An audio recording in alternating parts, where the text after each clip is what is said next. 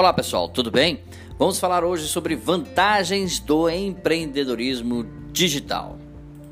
A principal vantagem é que você pode gerir o seu negócio de qualquer lugar do mundo. A gente sempre fala isso aqui nos programas de empreendedorismo digital. Onde quer que você esteja, você pode gerir o seu negócio, desde que tenha acesso à internet.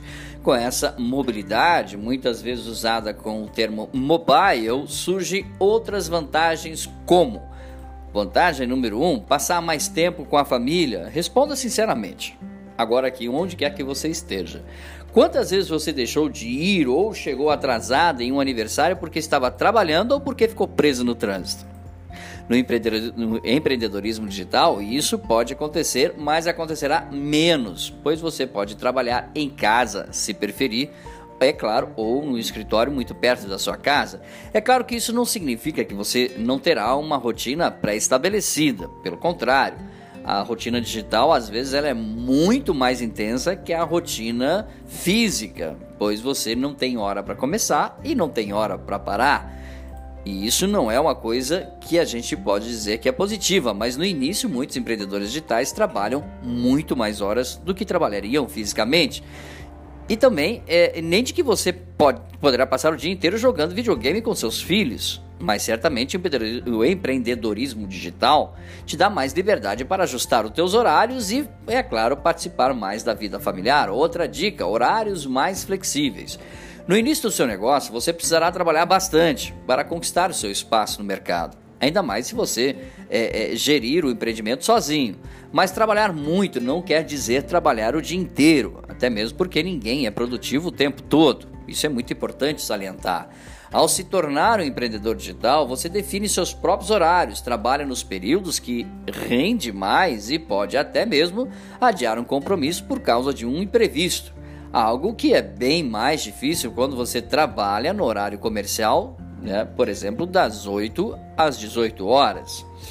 É, outro detalhe: economia de custos. Se você só precisa de um computador com acesso à internet para começar, consequentemente economizará muito com o aluguel de um espaço para sua empresa e todas as despesas fixas decorrentes disso, como água, luz, impostos, funcionários, etc. É claro que o valor gasto para gasto a, variará, vai acabar variando conforme seu modelo de negócio mas com certeza é bem mais barato criar um negócio online do que ter um estabelecimento físico. Outra dica: facilidade para atingir muitas pessoas. De acordo com um estudo da Digital Talks, mais da metade dos brasileiros está conectadas à internet. E este número tende, é claro, a crescer conforme as ferramentas evoluem. Isso mostra que empreender online é o melhor caminho para chegar mais pessoas a nível nacional e até mesmo mundial.